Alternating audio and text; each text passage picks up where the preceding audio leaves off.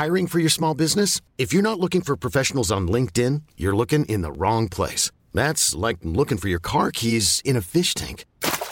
LinkedIn helps you hire professionals you can't find anywhere else, even those who aren't actively searching for a new job but might be open to the perfect role. In a given month, over 70% of LinkedIn users don't even visit other leading job sites. So start looking in the right place. With LinkedIn, you can hire professionals like a professional. Post your free job on linkedin.com slash achieve today.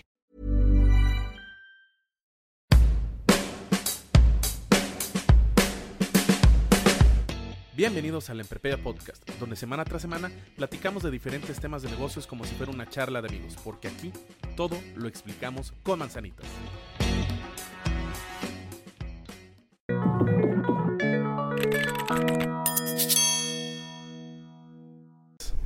Bienvenidos al Emprepedia Podcast de esta semana, una semana muy fría, ¿no? Muy, muy Bastante. Bastante. ¿Cómo están todos? Es la primera vez que hay que cast crew completo en la Por grabación de este podcast. De. Caco, ¿cómo estás? Muy bien, muy bien. ¿Con ¿Listo para frío? finales? ¿Listo para Eh, finales? no sé, no, no sé si nací listo para presentar finales. Ok, lo bueno Pero- que pero- muchos proyectos. Sí, sí, muchos proyectos, muchos semestres aquí.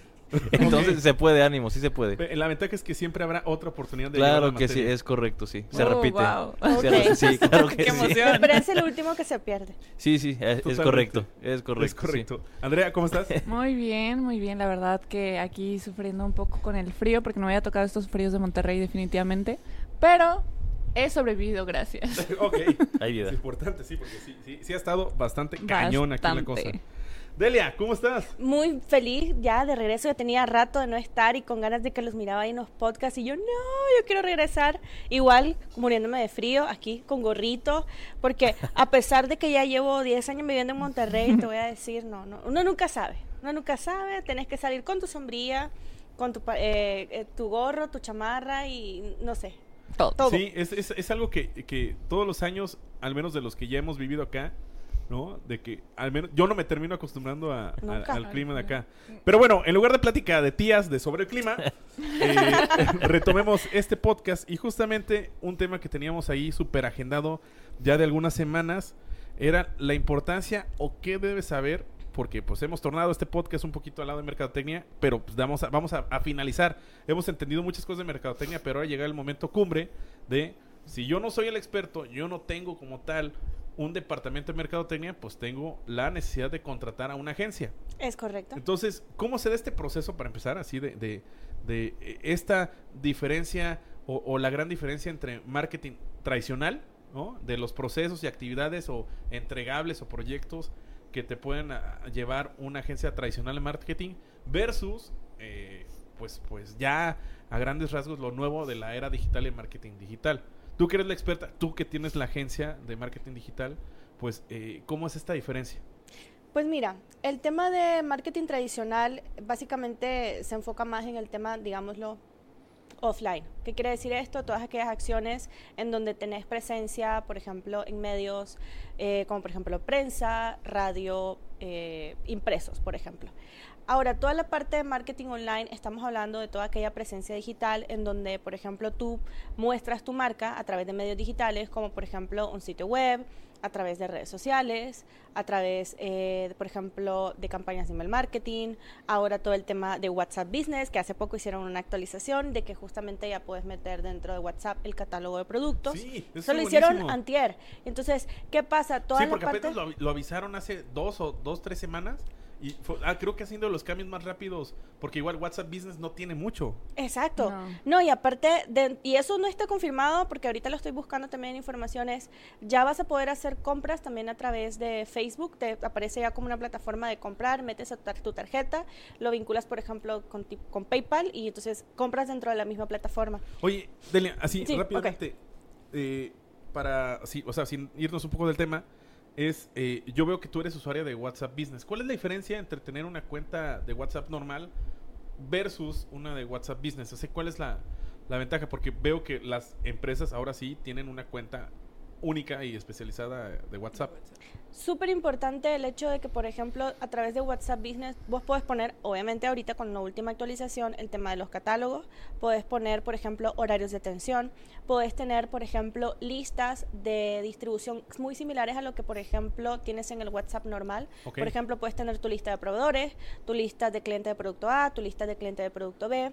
Puedes tener respuestas automatizadas, porque por ejemplo, ¿qué es lo típico? Imagínate una cuen- perdón, una marca que vende cosméticos. Entonces, tienes un catálogo de productos y te dicen cuánto te cuesta la paleta de, sombras. No, pues vale tanto. Ah, ok. ¿Y cuánto cuesta el costo de envío?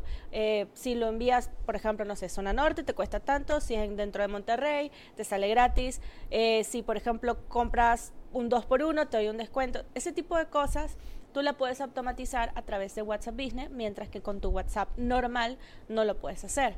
Ahora, el otro punto es que, por ejemplo, eh, tú puedes tener dentro del mismo celular tu cuenta de WhatsApp Business y tu cuenta personal. Funciona con un solo número. Es, no, a ver, ahí está el Ah, detalle, como dicen, ahí Ah, ¿Qué, qué es lo que puedes hacer? Bueno, en tu cuenta personal de WhatsApp, pues lo sigues manteniendo con tu número de celular Claro. normal, pero tu cuenta de WhatsApp Business la vinculas con tu, cue- eh, tu teléfono, por ejemplo, de tu oficina. Y entonces, en el proceso, tú ingresas tu número de teléfono, te hacen una llamada, la contestas, te van a dar un número, lo ingresas en el celular y listo, ya queda Ya es todo. aquí. Porque listo. lo que hacían las empresas antes era literal iban al Oxxo, se compraban un, un chip, Ajá. compraban un teléfono y, abrían un WhatsApp ocupaban. y es el que colocaban sí, sí. en redes y en todos sus este eh, hay panfletos entregables y eso. Exactamente. Pero o sea, ¿cuál es la ventaja de utilizar eso, de hacer eso, de lanzarme al Oxxo por un chip versus descargar la aplicación de WhatsApp Business? Ok, tú dices que comprar un chip, pero porque quieres tener otro número. Otro número Ajá. que sea único para la compañía. Mira, yo por cuestión de comodidad, imagínate un negocio pequeño, una pyme, que Ajá. por ejemplo es una tienda de renta de vestidos y la persona que está atendiendo la, la parte de servicio al cliente, pues tiene en su mismo celular eh, la misma cuenta, tanto el WhatsApp Business como su cuenta personal. Entonces, no tiene que andar cargando con dos celulares. Es un tema ya de practicidad.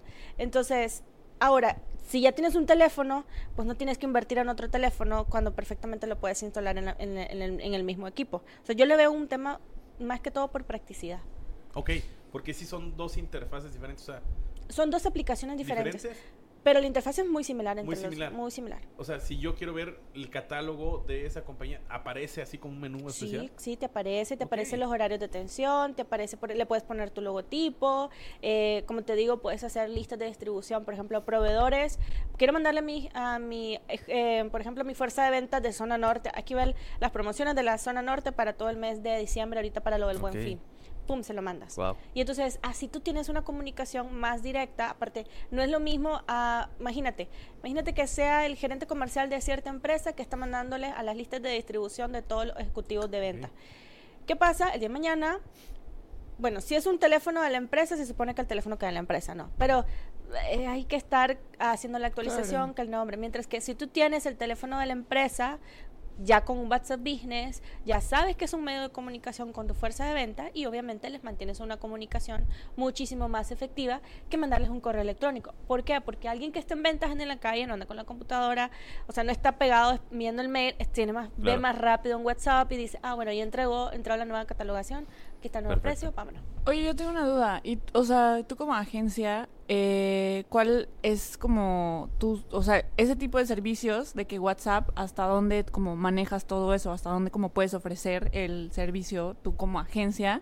Obviamente no te vas a meter como igual tan de llena de información que la empresa igual no te quiera dar, pero ¿cuál es el servicio que como agencia pues das, por ejemplo, con WhatsApp Business? Mira, depende mucho de la agencia, de la agencia, perdón, y de la empresa. Eh, ¿A qué me refiero? Por ejemplo, si dentro de una empresa no existe una capacidad operativa para ver la- toda la parte de la gestión, nosotros la hacemos. ¿Y qué significa eso? Va desde la parte de la configuración, de armar, por ejemplo, los eh, mensajes de respuestas automatizados que necesita la empresa, entendiendo el negocio y entendiendo hacia quién se van a dirigir los mensajes. Claro. ¿Por qué? Porque, por ejemplo, imagínate tú que tienes una base de datos de clientes, imagínate que es una, no sé, voy a inventar un, un taller de motores. Y entonces eh, tú tienes una lista, una base de datos de, mecánicos y entonces la forma en que te diriges a los mecánicos probablemente es diferente de la manera en que te vas a dirigir a otro segmento que pueda ser, no sé, eh, señoras que compran máquinas de coser. Entonces, en dependencia de hacia quién te diriges, al público y la información que le vas a brindar, es el tipo de mensaje. Y nosotros como agencia, obviamente le ayudamos al cliente a decir, dime qué es lo que quieres hacer y, y cuál es tu objetivo de ventas, qué producto quieres colocar, se le preparan artes, con imágenes, obviamente fotografías, así como, imagínense, publicaciones en redes sociales, pero en este caso adaptadas a WhatsApp Business, Ah, y se envían los correos bueno, mensajes ya sean automatizados o cada cierto tiempo. El nivel de involucramiento obviamente se puede hacer al 100%. Si el cliente me dice, Delia, pues no tengo quien me lo haga en- dentro de la agencia y esté atendiendo, pues nosotros lo hacemos y hay un equipo interno que se encarga tanto del desarrollo del contenido así como también de la distribución.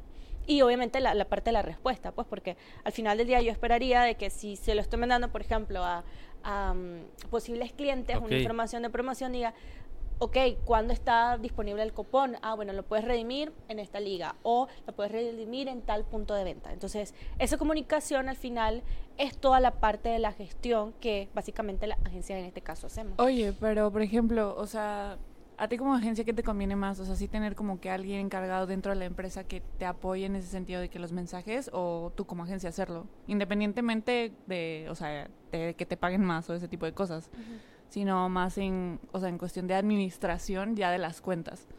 Es que, como te digo, depende, por ejemplo, ¿qué, me- qué pasa muchas veces con los clientes? Em, hay empresas que tienen, por ejemplo, un gerente de mercadotecnia y esa es la única persona encargada de mercadotecnia. Entonces, ¿qué pasa? El Que realmente es como un intermediario, un mediador entre las agencias y, y la operación de la compañía. ¿no? Totalmente. ¿Por qué? Porque el gerente de mercadotecnia o coordinador de mercadotecnia, por ejemplo, responde, depende de las estructuras de las empresas, al área comercial o le responde, por ejemplo, a gerencia general. Entonces, el de mercadotecnia tiene que estar viendo lo- los famosos 4P, precio, producto, plaza, promoción.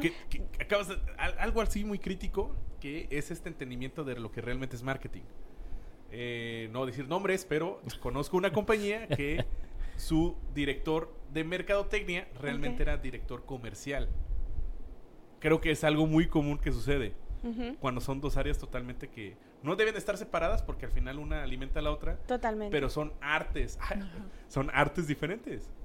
Son artes diferentes. Sí, no, pero es que depende del, del modelo de negocio, depende de la misma estructura del dueño de negocio, de la empresa, de la cultura, del, del tipo de producto también. Hay empresas, como bien dices, o sea, el de, el de mercadotecnia ve la parte comercial y hay otros donde no se meten completamente. O sea, me ha tocado, por ejemplo, vivir los dos casos en donde, no sé, se pueden hacer sugerencias. Nosotros como agencia le decimos, bueno, pasa esto, me comentan en redes sociales que no está esto dentro del producto de venta, en el punto de venta, perdón, podemos hacer, no sé, un empleamiento con producto, hacer este una promoción especial y pueden haber agentes o perdón, gerentes de mercadotecnia que me dicen, "Delia, ¿sabes qué?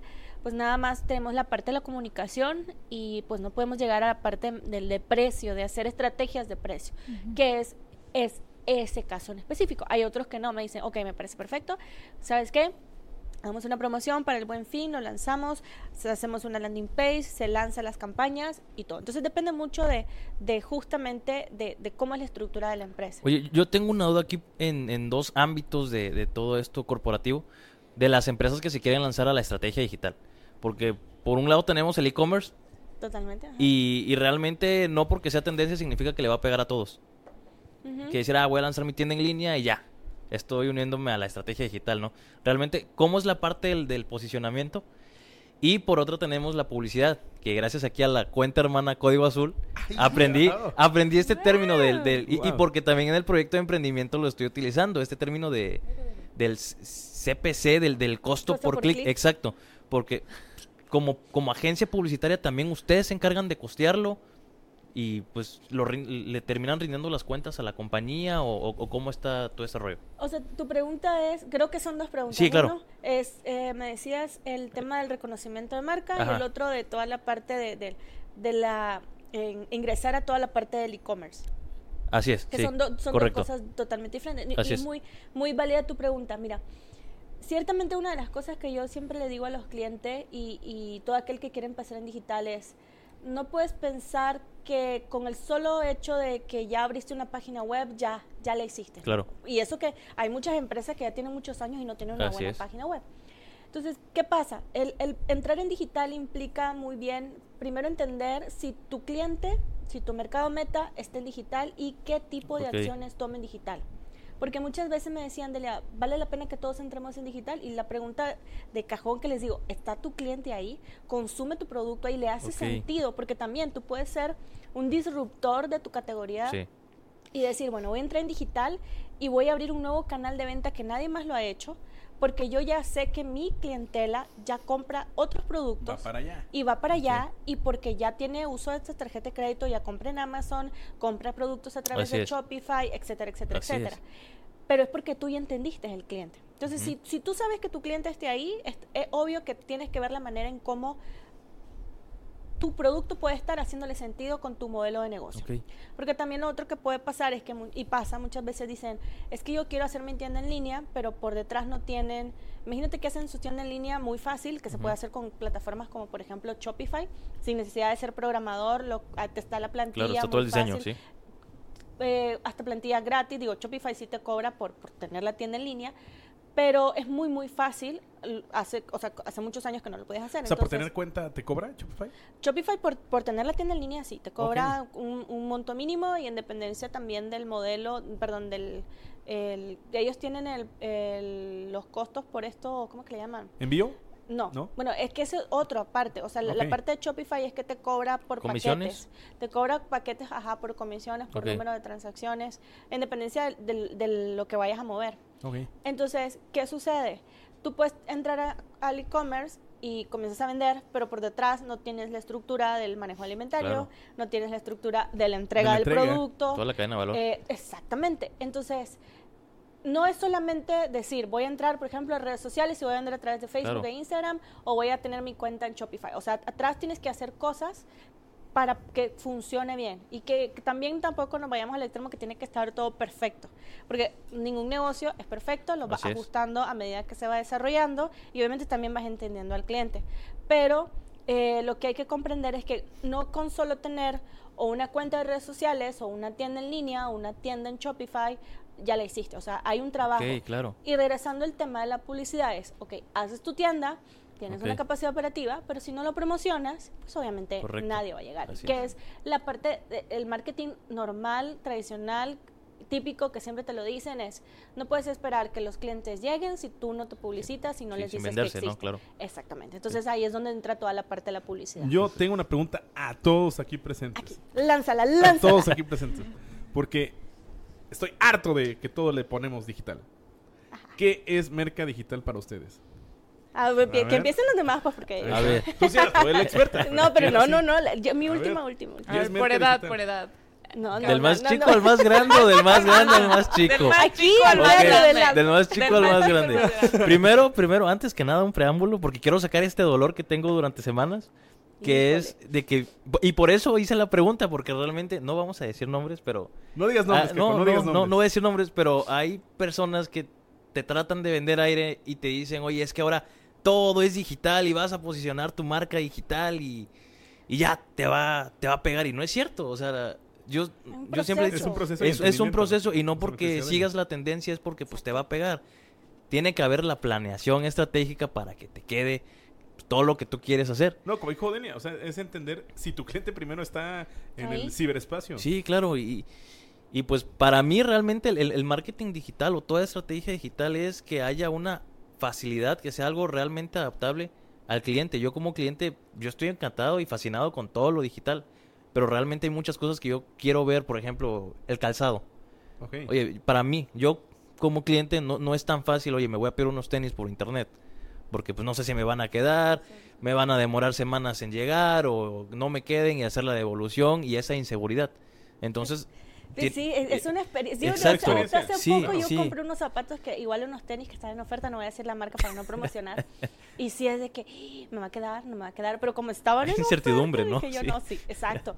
Pero y eso que yo te puedo decir, yo paso en digital el 100% del tiempo porque vivo Claro. de esto y, y, y Sí. aún así te da miedo, entonces es entender también esos procesos de mentales que pase tu consumidor Sí, al entender el momento miedo, de tu sí. producto, o sea, es y ahí es donde viene la parte del sampling, es cómo Vaya. generar el, la prueba del producto a tu cliente y en este caso de poder comprar en digital y que tenga la confianza que sí le va a llegar el O producto. sea, va más allá de la propuesta de valor que tiene la empresa. Fíjate que, Claro. eh, este, siguiendo así el ejemplo, esto del sampling, ha- hay una página que al menos este, mencionó Christian Reich, quien este, Dios lo tenga en su gloria.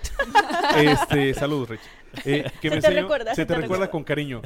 Que era Mu- las Mu Cards. Son estas tarjetas de presentación que creo que Reich nos quiso vender a todo mundo. O sea, la idea del negocio pues, de que compra, les compra- le compramos a esa página de internet porque son unas tarjetas muy, muy bonitas, tienen buen diseño gráfico, buena calidad, ¿no?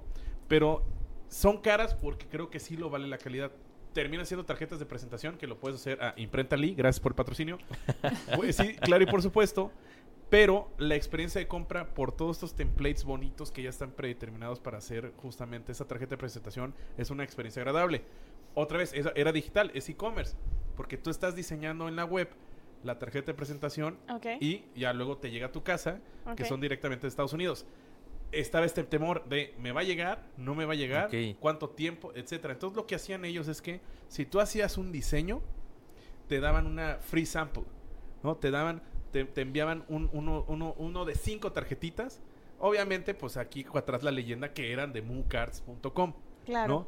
Pero para que sintieran la experiencia de, mira, en realmente el producto va a llegar, ¿no? Entonces a mí se me hizo muy, muy, muy No, la interesante. experiencia de tú diseñarlo y que, o sea, Exactamente. que veas tu diseño ya impreso. De que, ah, va, ahora sí, ya me engancharon porque vi que se- sí quedaron padres, que sí este, me Que sí llegaron. cumplen. Pues ahora sí los voy a comprar. Pero obviamente eso es un costo que ellos están asumiendo como una inversión en cuanto a, a, a- a samplear o a dar ejemplares gratuitos para que vivas la experiencia de eso. Y pues, las empresas son muy, yo creo que son muy pocas las empresas que se atreven a hacer ese tipo de cosas. No, y, No, o sea, no, ¿Sí fíjate son que no. Mira, el, el tema del sampling siempre ha existido. Lo que pasa es que en digital... Sobre todo en Costco, ¿no? Ah, claro, Claro, el quesito. claro. Vas así, el área de que viene quesito Oaxaca. ah, sí, está rico. Y compras el kilo. Te pasa. Entonces, o sea, el sampling siempre ha existido en digital, existe. A ver, a ver, quiero ver si saben en dónde han visto sampling digital. Entonces, este examen. A ver. Bueno, Netflix, este, Spotify. Claro, claro. Ah, con las Tienes que estrategias hacer- de- de prueba, ok, Toda la ah, parte vaya. de freemium. Es más, los famosos lead magnet. ¿Saben qué es lead magnet? ¿O qué es un Yo lead no. magnet? Ok.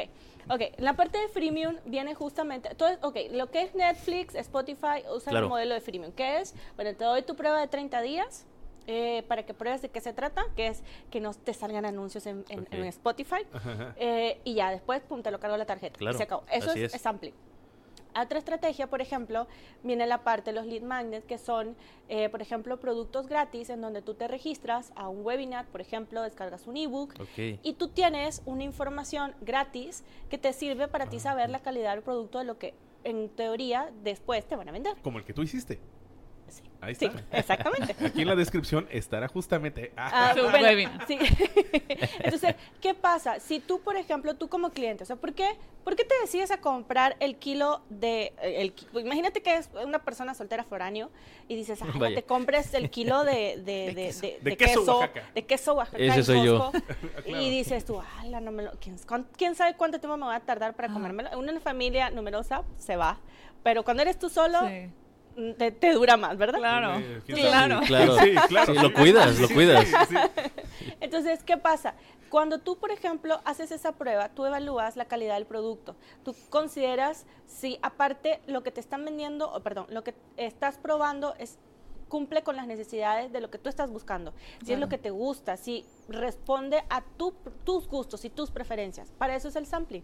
O sea, no, la gente dice, no, pues es que sí, este, no quiero regalarle prueba, pero también es, es válido decir, dale probar para que el cliente sepa si lo que tú le das es lo que a él le funciona. Porque puede pasar que Claro. simplemente ese queso me lo dieron a probar, ay no, está, está muy insípido, está muy no sé qué. Y no, es, el, quiere- no quiere decir que el queso esté malo, no está de acuerdo a tus preferencias y tus gustos. Entonces Ok. no está mal generar un sample y debe de estar costeado dentro de tu producto. Exacto. ¿Qué pasa? Ok. Si tu producto vale, voy a inventar, 10 pesos, pues obviamente ese precio final tú ya lo incluyes, aquí el señor experto, ya lo metes ahí, el presupuesto de cada sampling y tú sabes que por cada producto que tú vendes estás invirtiendo para la- lo que es la, la- la parte del sampling. Y es normal, es estrategia de promoción y es muy, muy necesario y en digital también se sigue haciendo. Entonces, no, no es malo, o sea, no es malo. Entonces, no tengan miedo de ingresar a ver cuestiones para, o sea, descargar cosas, revisar si verdaderamente es lo que a ustedes les gusta y van a obtener obviamente información para ver si el día de mañana lo que van a comprar cumple con las necesidades de lo que están buscando. Yo creo que sí, es, o sea, lo que sí, bueno, hablando igual como que de todo esto, algo que dijiste que es, pues es muy importante, que me ha pasado también una experiencia, es el hecho de que sí está súper padre todo digital, pero tienes que saber que, o sea, si tu mercado está dentro o va a ocupar ese medio que vas a ocupar como digital. Igual en una empresa que estuve, que obviamente tampoco voy a decir nombres. Aquí Eh, hay muchos Todo incógnitas. anónimo, todo anónimo. No, Así no, es. así, eso se llama quiero matar ahí. a mi jefe. Claro. No, no, no. O sea, estuve con un proyecto y pues ellos básicamente venden café. Tienen su tienda, eh, tienen su local, aparte de que su cafetería y todo el show. Y empezaron a vender de que hicieron su tienda en línea, súper padre les quedó, súper bonita, bastante práctico, entiendes todo el portal, bla, bla, bla. Y, Wow. o sea, empezaron a meter muchas repromociones y a vender su producto de café, o sea, café en grano, café de que, o sea, para cafetera, lo que quieras, todo por internet. Y es como que, ah, pues está súper bien, está súper padre. Y justamente a mí me tocó la parte de investigación de... En primera no sabían quién era su, su mercado, quién era su consumidor, quién su- o sea, no sabían quién era su cliente, quién les iba a consumir. Entonces eso fue como que lo primero. Obviamente en la página web no les estaba pegando, o sea, ponían y ponían promociones y vendían cosas y de que en la compra de este te doy esta cosa, o sea, pero realmente no llegaban y decían, pues, ¿qué onda? O sea, ¿por qué?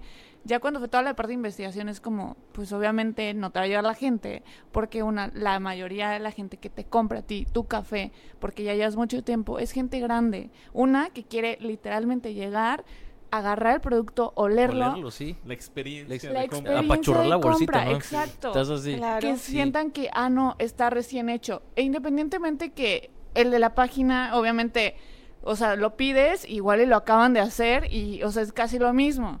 Pero la gente que va a comprar su producto no quiere nada en línea porque quiere sentirlo, obviamente. Pero eso es una cuestión generacional. Ajá, justamente esa pregunta te iba a pregun- valga la redundancia, es lo que te iba a preguntar. O sea, el cliente, la edad promedio del cliente, ¿cuá- cuá- ¿cuál era? Eh, eran de... o sea, en general eran señoras, amas de casa, de como 40 a 50, 60 años. Y que una querían también la experiencia, vivirla de ir a la cafetería, comprar el café, tomárselo igual ahí con Que sus amigas, café.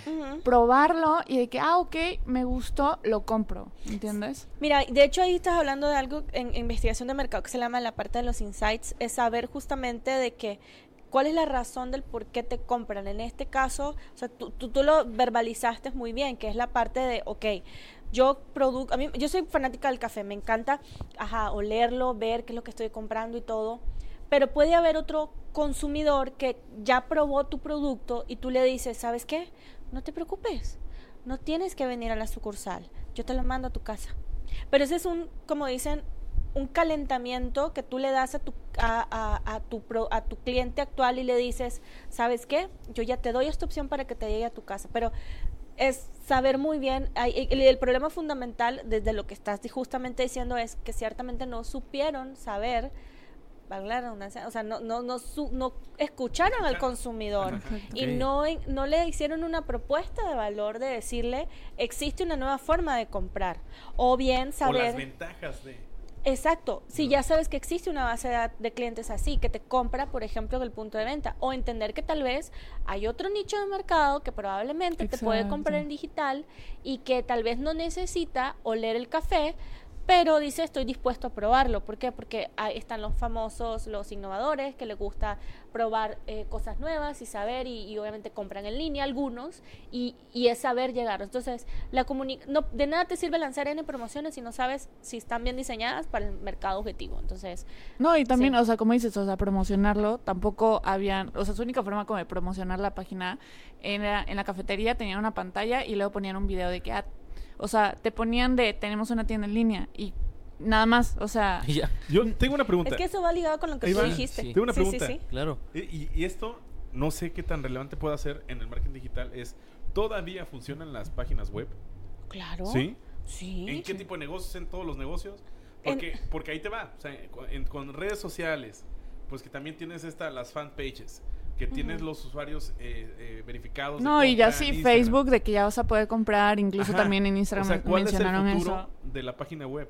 Mira, la página web siempre lo especifico como es tu em, dirección digital. O sea, es lo básico. Así como tú tienes una dirección fiscal, exactamente. Va. Así como tú tienes una dirección fiscal, necesitas una dirección Aunque digital. casi ya no vayas a tu casa. Mm, ¿Cómo? A ver, ahí se O me sea, a lo perdí. que voy es que ahí te va, justamente eh, en la mañana eh, tuve una reunión y mencionaba eh, la persona de la empresa que, perdón si la página web está desactualizada, ¿no? Pero ya casi nadie entra, pero nada más lo utilizamos como carta de presentación. Porque tal vez no le están sacando el máximo provecho. va. Entonces, Exacto. mira, So, es una desatención dentro de su estrategia. Totalmente, totalmente. O sea, una página, de- obviamente depende del modelo de negocio. Siempre, siempre digo, de- todo depende del modelo de negocio, depende del producto y de tu estrategia de negocio. Y así en ese orden. ¿Por qué? Porque em, si, por ejemplo, me voy a ir al extremo, tú eres una empresa que vende productos em, para la industria automotriz. Entonces, ¿qué pasa? Si tú eres una empresa transnacional que le vende productos a, a Chrysler, o no sé, a Chevrolet, tú necesitas tener un buen sitio web que avale tus años de experiencia, que avale eh, en qué te especializas, que explique Como quién es, eres. infor- es más informativo. Es información, claro. exactamente, que explique quién eres y qué es lo que hace y por qué te voy a comprar. Ahora, ¿qué pasa? Ese mercado objetivo que llega quiere ver quién es esa empresa, quién, es- dónde están ubicados, cuáles son sus partners, con quienes ha realizado negocio, eh, por ejemplo, cuántos años tiene en el mercado y si hay una parte de contacto, pues te contacta. Pues es Ahora, como tu currículum. Es, es tu carta, es, es tu carta de presentación mínima que hay dentro de la web. ¿Por qué? Porque hoy por hoy tú dices, ah, imagínate, vas a entrar a una entrevista o te, te marca un headhunter y te dice, hola Delia, sabes que te estoy marcando porque eh, esta, esta empresa está interesado en ti porque vio tu perfil en LinkedIn y nos llamó la atención y esta es esta posible posición. ¿Te interesa? Sí, bueno, vamos a agendar una cita, ta, ta, ta. Lo típico, ¿no? Obviamente te dan el nombre de la empresa. Si tú eres alguien que quiere cambiar de trabajo y te interesa, ingresas a la página web de la empresa. Claro. Claro. Y esto dices, y ahí, de ahí te vas a dar cuenta quién es, qué es lo que hace. Es más, hay empresas que tienen muchos años en el mercado, son empresas muy sólidas y sus páginas están muy obsoletas que parecen de 1994. Claro, sí. En Sí. GeoCities, Así de- es. sí. Sí, JavaScript, Yahoo, bueno, no es Yahoo. Java- no, tú, tú- ustedes saben. Bueno, entonces el caso es que el caso es que qué pasa, son páginas muy obsoletas y la empresa pierde credibilidad. Sí, dice, ah, se ve chafita. Igual hasta está rara Ajá, la empresa. De que Sí. me van a robar. Sí. Es falsa, sí. falsa. Es falsa. Claro, sí, sí. Exacto, entonces, ¿qué sucede? Eso puede ser un caso. Ahora, si tu empresa es una empresa que está viendo toda la parte de la transformación digital, que dice que quiere hacer su tienda en línea, si tú eres una empresa distribuidora de productos, tú puedes tener un e-commerce dentro de tu empresa, dentro de tu empresa, dentro de tu sitio. Y obviamente comenzar a vender y verlo como un canal de venta. Sí, Va. claro. Entonces, sí, ¿qué pasa? Depende de la estrategia de negocio, del modelo, modelo de de negocio, negocio. del objetivo, del mercado meta y el producto. Entonces, en dependencia de eso, así como yo lo, yo lo especifico así, no es lo mismo una empresa que es de manufactura y que tiene una fábrica y por lo tanto tiene una estructura muy grande, cuando me refiero a, a física, o sea, tiene una planta de no sé cuántos miles Ajá, de metros cuadrados. Pero es el clásico, conócenos. Pero, no, no, no, a lo que me refiero es que quiero hacer la analogía de, hay, hay una empresa de manufactura y tiene más, eh, tiene mil metros cuadrados en construcción de planta. Hay una empresa que vende, por ejemplo, eh, productos de, como, no sé, de... de- ah, regresemos al, al ejemplo de, eh, de cosméticos. Entonces, esta empresa, y hay un emprendedor, ¿no? Y esta, esta empresa de manufactura pues tiene mil metros cuadrados. ¿Por qué? Porque eso es lo que necesita físicamente para producir sus productos. La empresa que vende eh, cosméticos tal vez está en un stand, en una plaza, y no son un metro veinte del, del estancito que hay en la plaza comercial de Valle Oriente, y hay un emprendedor que está trabajando en WeWork. Entonces, ¿a, a qué voy con esto? Haz la analogía de, en dependencia del tipo de empresas, del tipo de productos y de lo que necesite hacer, necesita tan robusto o qué tan robusto necesita un sitio web.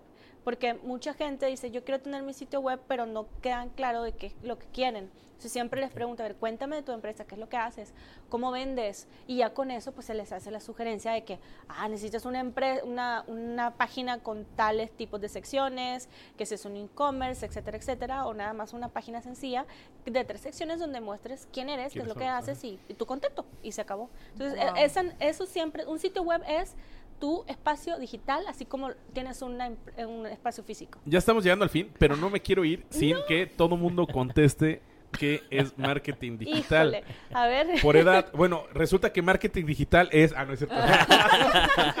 Se cree, ah, se cree joven. Ah, Me te creo el chavo ruco.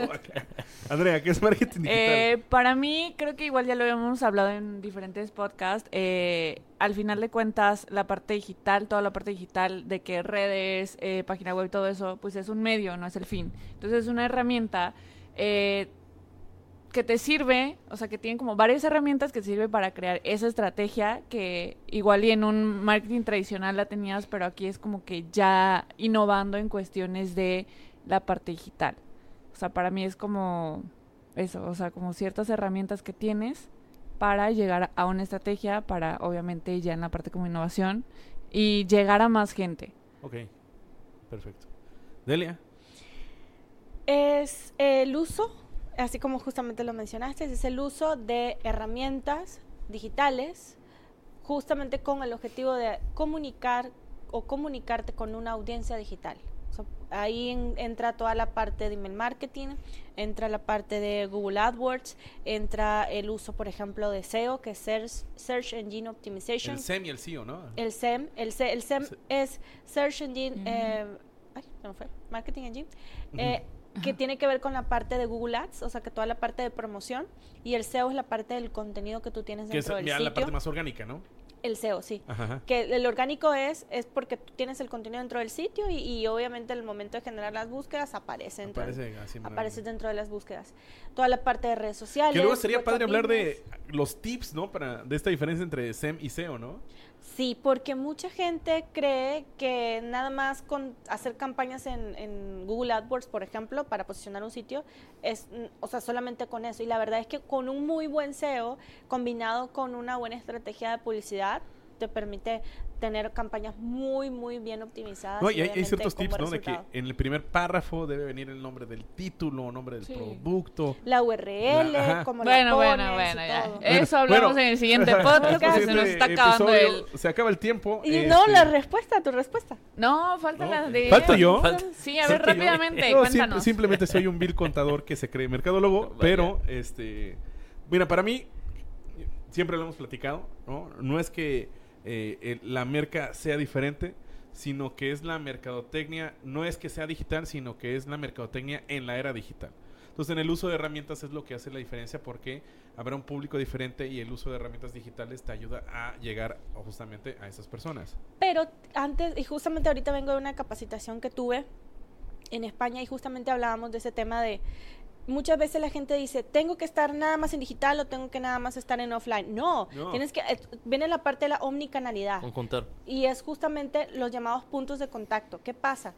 A ver, seamos claros, estamos en el celular, estás viendo la televisión, es- escuchas la radio cuando vas en el carro, o sea, eh, todo eso son puntos de contacto Claro. que al final del día te sirven a ti como consumidor para recordar una marca y decidir si no o no proceder con la compra de un producto. Entonces, tampoco es como que, y siempre lo he dicho, no todo es digital ni, ni, ni todo es offline. Obviamente, todo, eh, vamos a la Es pregunta inicial. combinación de canales, por ejemplo. Exactamente. Combinación de canales, entendiendo muy bien cómo tú puedes ponerte en contacto con tu cliente sabiendo cómo utiliza él o ella esos medios. Perfectísimo. Perfectísimo. Pues va, ya pasaron, no, nos pasamos más de 30 Ah, pero muy minutos. bien, más. Porque esta plática. charla se fue como en viernes con unas cervezas. Pero bueno, Excelente, este, Caco, ¿qué opinas? No, yo salí como cuando te vas a confesar y sales, o sea, yo salí, o sea, lleno de conocimiento ya para presumir a Sí, acá, Muy bien, aquí, muy bien. De con un coñac. Exactamente. ¿Sabes Sí, qué es el marketing digital? Así. Totalmente. Delia, otra vez, bienvenida a tu casa. Gracias, gracias. Bienvenida a tu casa. Pero, pues, Andrea, ¿sabes por qué deberían seguir este podcast? Así es, porque todo lo explicamos con, con, manzanitas. manzanitas. Nos vemos. Saludos a Christian Reich. Adiós. No. Bye.